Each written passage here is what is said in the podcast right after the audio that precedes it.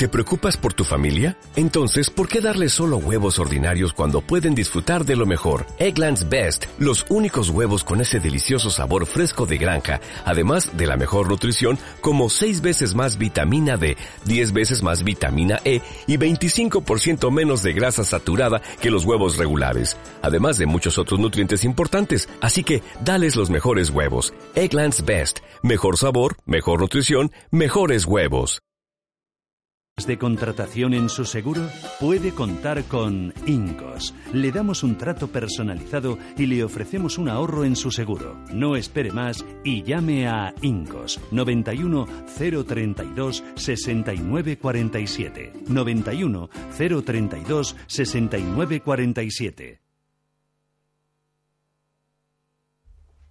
Cinco minutos de las nueve. ¿Qué tal, becario? Muy buenas noches. Muy buenas noches. Con eh, el becario y casi letrado, y en la ausencia de Fluger, arranca el carajal político.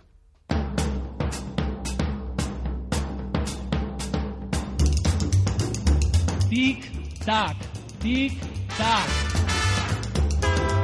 El Carajal, correspondiente a este 25 de septiembre de 2017 ¿Qué me traes? Pues mira, te traigo varias cosas. Yo me gustaría empezar por eh, hablando de el fracaso de ayer de la cumbre interparlamentaria anti-PP pro referéndum de Podemos. En Zaragoza. En Zaragoza, en tu tierra. Sí, que sí. Pues eh, vimos que, que nada, pues, que fueron pues, prácticamente toda la gente de Podemos, todos ahí, bueno, menos Manuela Carmena, que pasaba, Ada Colau tampoco. Manuela Carmena no fue, Ada Colau sí. Ah, sí, perdón, Ada Colau sí, era, era Manuela Carmena. No, Hubieron allí tres diputados del PDK, dos de Esquerra Republicana de Cataluña. Y uno del PNV. No, fue el Kichi. En fin, eh, un fiasco. No fue la alcaldesa de Madrid, no fue, creo que tampoco el alcalde de, de Lugo. No, el de Zaragoza sí, con su gomina. Bueno, sí, claro. Que por cierto están investigando porque al parecer eh, concedió los permisos a toda leche ese domingo por la mañana y según marca eh, la legalidad, al parecer tiene que ser 15 días antes cuando se concedan esas licencias. Pero bueno, es otra cosa. Bueno, pues como sabes, pues afuera, fuera del recinto había varias personas que pues todos los medios de comunicación pues han dedicado a llamarlos todos ultras eh, ultraderechistas ultraderechistas. sí es verdad que había eh, pues de toda la gente que había allí había dos o tres personas con banderas eh, del águila imperial pero sí que es cierto que el la mayor parte de las banderas eran constitucionales españolas y catalanas efectivamente. La, la, la inmensa mayoría. Había familia de hecho había gente que puso en Twitter y gente que puso en Twitter eh, qué poca vergüenza que me llamen a mí ultraderechista cuando lo que llevaba era una señora pero bueno lejos de, de, poner el foco eso hay que ponerlo pues un poco en la demagogia y, en, y, más que la demagogia no la hipocresía de toda esta gente Podemos. Porque te voy a traer el, lo que decían pues líderes destacados de Podemos de de los scratches, de lo bueno que son los scratches para la democracia, pero cuando les toca a ellos no. Sí, es que ellos, eh, en fin, no podían salir, llamaron a, al Ministerio del Interior. Sí, pero que hay un tuit muy eh, gracioso eh, para, que compara... para intentar que, que, en fin, les escoltaran, les permitieran salir, etcétera, etcétera. hay un tuit muy gracioso... Tienen una piel, tienen una piel muy, muy, fina. Hay un tuit muy gracioso que compara dos tweets, eh, uno de, de, Alberto Garzón y otro de Izquierda Unida. Y es Alberto Garzón a las 12 y 45 o algo así pone, estamos totalmente atrapados, no nos dejan salir, no eh, a ver si interviene ya la policía porque estamos aquí atrapados sin poder salir. Y luego hay otro de Izquierda Unida, 15 minutos después o 10 minutos después, que trae, empieza su comparecencia en esta cumbre Alberto Garzón. Entonces vamos a ver, ¿qué te ibas a ir antes de dar el discurso? Sí, no, bueno, son ganas de menear y mover la perdiz. Pues mira, si te quieres...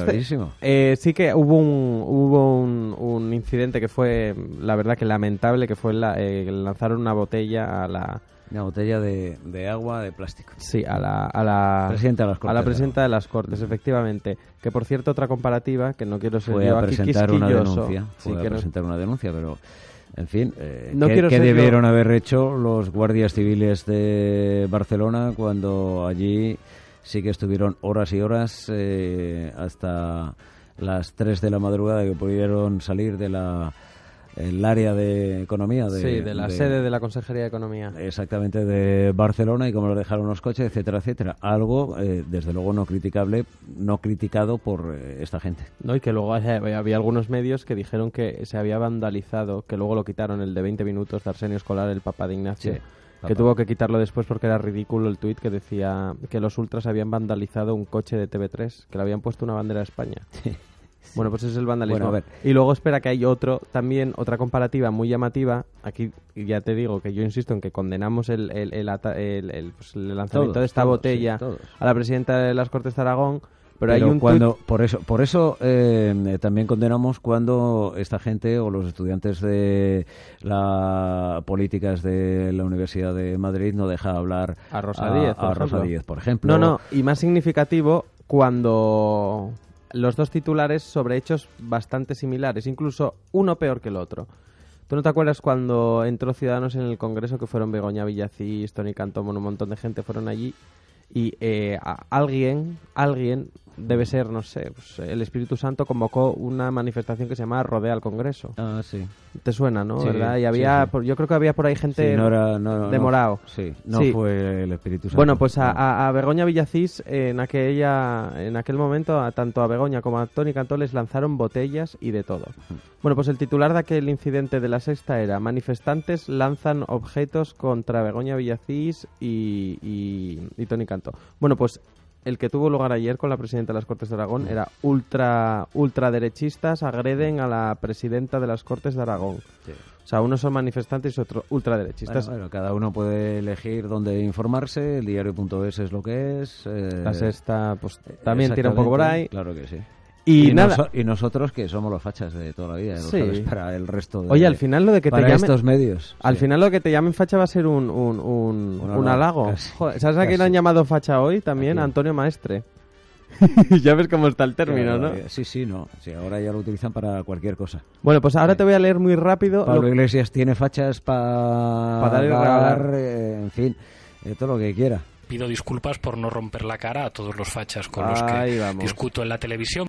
Ahora, ahora ya hay muchos más, Pablo Iglesias. En pues, su momento quizás éramos menos, ahora hay muchos más. Pues lo que te decía que te voy a leer algunos tweets de cómo eh, la gente Podemos jaleaba los scratches y decían pues que eran cosas buenas y democráticas. A ver, Juan Carlos Monedero. Grande, mercenarios de la prensa frente a los que están con las víctimas. Adelante, pa, el scratch es democracia.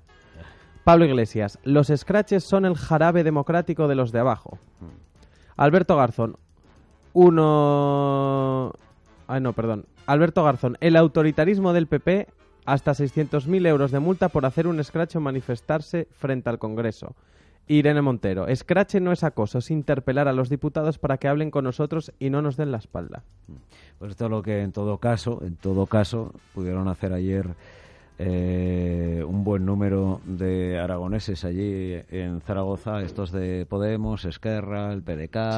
Un poco de jarabe democrático. Que se habían reunido para, en fin, eh, una hoja de ruta y romper España. Efectivamente, darles Pero los malos, los malos para este tipo de medios eran los que estaban fuera, con las banderas de España. Los nazis ultras, que yo te digo una cosa, yo estoy allí me llaman nazi y me voy para el juzgado, ¿eh? Mm. Porque vamos, que haya tres personas con una bandera que a mí no me representa, que estén en el mismo espacio que yo. Pero, pero hoy me han contado que además estos de Podemos, los que se reunieron ayer en eh, Zaragoza, lo primero que hicieron antes de entrar a su tal fue em, eliminar la bandera de España Ah, sí, sí, del mástil. que la, Que la tuvieron que poner los, eh, los que estaban ahí concentrados. Claro que sí. Luego la volvieron a poner pues los eh, ciudadanos aragoneses que se concentraron allí en las puertas de donde se celebraba este acto de ruptura de España. Sí, sí. O sea, ellos llegan allí, mantienen la bandera de Aragón, mantienen la bandera de la Unión Europea y eliminan la, bandera eh, española. Y luego llegan los que estos medios, la Sexta, el Diario, etcétera, etcétera, consideran los malos, que son los que suben la bandera de España y además portan ellos mismos banderas de España y había familias y niños. Lo raro es que no hubieran puesto que también habían vandalizado el mástil como se vandalizó el coche de TV3. Mm. Eso es lo que me extraña a mí. Pero no, mira que... yo te iba a decir que los asturianos tenemos mucho, eh, muchas narices, pero bueno, vosotros los de Aragón tampoco os quedáis cortos. ¿eh? por Dios. Eh, no quiero recordarte lo del reino de Aragón. Esto se lo puedo recordar a muchos catalanes, pero Hostito, a ti no hace falta. Venga. No, yo soy descendiente directo de Pelayo, seguro. Bueno, eh, vamos también, eh, nos vamos a Cataluña ahora, después de Aragón nos vamos a Cataluña, concretamente con el programa de El Matí de Cataluña Radio. Ah. Ahí había una, una periodista que se ha dedicado a dar, a animar a la gente, perdón, a compartir las localizaciones y posiciones de los cuerpos y fuerzas de seguridad del Estado. Mm. Claro, la Unión de Oficiales de la Guardia Civil, pues lo que ha hecho es denunciar al programa porque dicen que se está favoreciendo implícitamente actuaciones contra el orden público. Ha dicho que esta presentadora podía incurrir en, en un presunto delito que establece el artículo 559 eh, del Código Penal y han dicho también que las actuaciones realizadas por el programa El Matí, pidiendo a sus oyentes que informen de los movimientos de Guardia Civil y Policía Nacional en la comunidad, son de una responsabilidad alarmante, pues ponen en riesgo tanto la seguridad de los operativos como el resto de ciudadanos. Han dicho también que es lamentable que la deriva paranoica de algunos medios de comunicación lleguen al extremo de servir de ayuda a terroristas, narcotraficantes o cualquier otro delincuente, facilitando así la potencial comisión de delitos eh, de impredecibles consecuencias. Ya ves. Sí, eso sucedió en el eh, matí del viernes. del viernes. Eh, sí, señor. Pero bueno, ya veremos a ver si al final esto se produce o no se produce. Más cositas que tienes por ahí. Sabes que hoy se reunía, esta tarde se ha reunido la, la, pues esta, la, operativa que ahora dirige el, coronel de la Guardia Civil, Diego Pérez de los Cobos. Mm en torno a la coordinación de la seguridad para el próximo 1 de octubre, que sabes, efectivamente, que implica tanto a Mossos como a Policía Nacional como Guardia Civil. Sabes que Trapero ha pasado de ir sí, no, olímpicamente. Ha enviado a su segundo, ¿no? Efectivamente. sí, sí, ha enviado a su segundo. a Ferran López, que, es el número 2, y a un, eh, al comisario eh, Joan Carles Molinero. Pues él ha pasado de ir. Bueno, pero lo cachondo del tema es que, ¿sabes lo que ha pedido los Mossos a la Fiscalía? Les ha pedido que inste a convocar la Comisión de Coordinación Policial de Cataluña. ¿Qué es esta comisión? Es un eh, ente de coordinación entre los cuerpos de seguridad del Estado y la Generalitat. ¿De quién depende esta comisión? De la Junta de Seguridad eh, de Cataluña. ¿Y quién preside la Junta de Seguridad de Cataluña? Carlos Puigdemont. Puigdemont, presidente. O sea que los Mossos lo que le están diciendo a la Fiscalía es que dejen la coordinación de, los dispositivos de, seguridad en manos de Puigdemont. Claro. O sea, se puede ser más... Eso era, eso era lo que pretendían, por eso el Ministerio del Interior ha considerado oportuno situar al frente de ese operativo a un eh, guardia civil con pues, experiencia. Pues ya te adelanto que la Fiscalía les ha dicho que de eso nanay. Ya, bueno, pero ha aceptado las órdenes del Ministerio del Interior y de la operativa. Hombre, veremos si al final eh, Trapero da las órdenes que tiene que dar o mm, no las da. Pero en principio, desde luego la Fiscalía ya le ha ordenado identificar a los responsables de todos y cada uno de los centros electorales del 1 de octubre. Si lo hace o no, está por ver. ya veremos.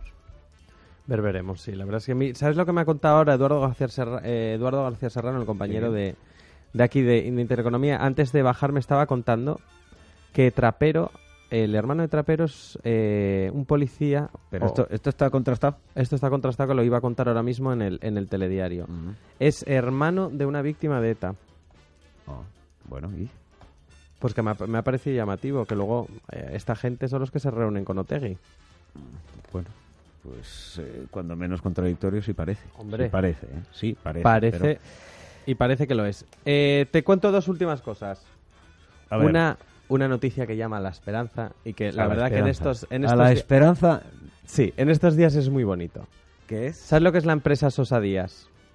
¿cómo? la empresa Sosa Díaz no sabes lo que es bueno yo os lo explico la empresa Sosa Díaz es una de las eh, empresas por no decir la principal que confecciona banderas de España eh, pues aquí en, en España valga la redundancia y su jefe el, o sea, el presidente José Luis Díaz ha dicho que va a confeccionar 24.000 banderas de España más en previsión del incremento de la demanda ante el 1 de octubre. Ha explicado que mm, con toda la que está liada en Cataluña están recibiendo, eh, han triplicado la demanda de banderas de España, que la gente está pidiendo un montón. Y ha dicho, hay una cosa importante, y es que la bandera de España ya no solo se usa para el fútbol, se está utilizando para algo patriótico.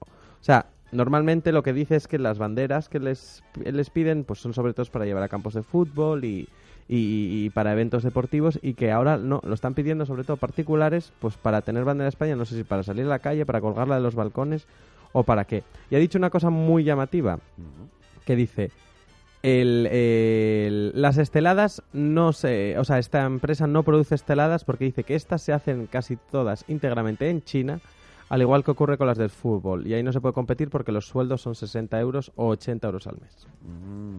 Bueno, ya viste el otro día el, el vídeo que te enseñé a través de WhatsApp de un señor vendiendo las eh, esteladas en eh, la diada. Sí. Eh, en fin, como vende las Coca-Colas en, en, la, en, la, en la playa de Barcelona, pues ahí estaba.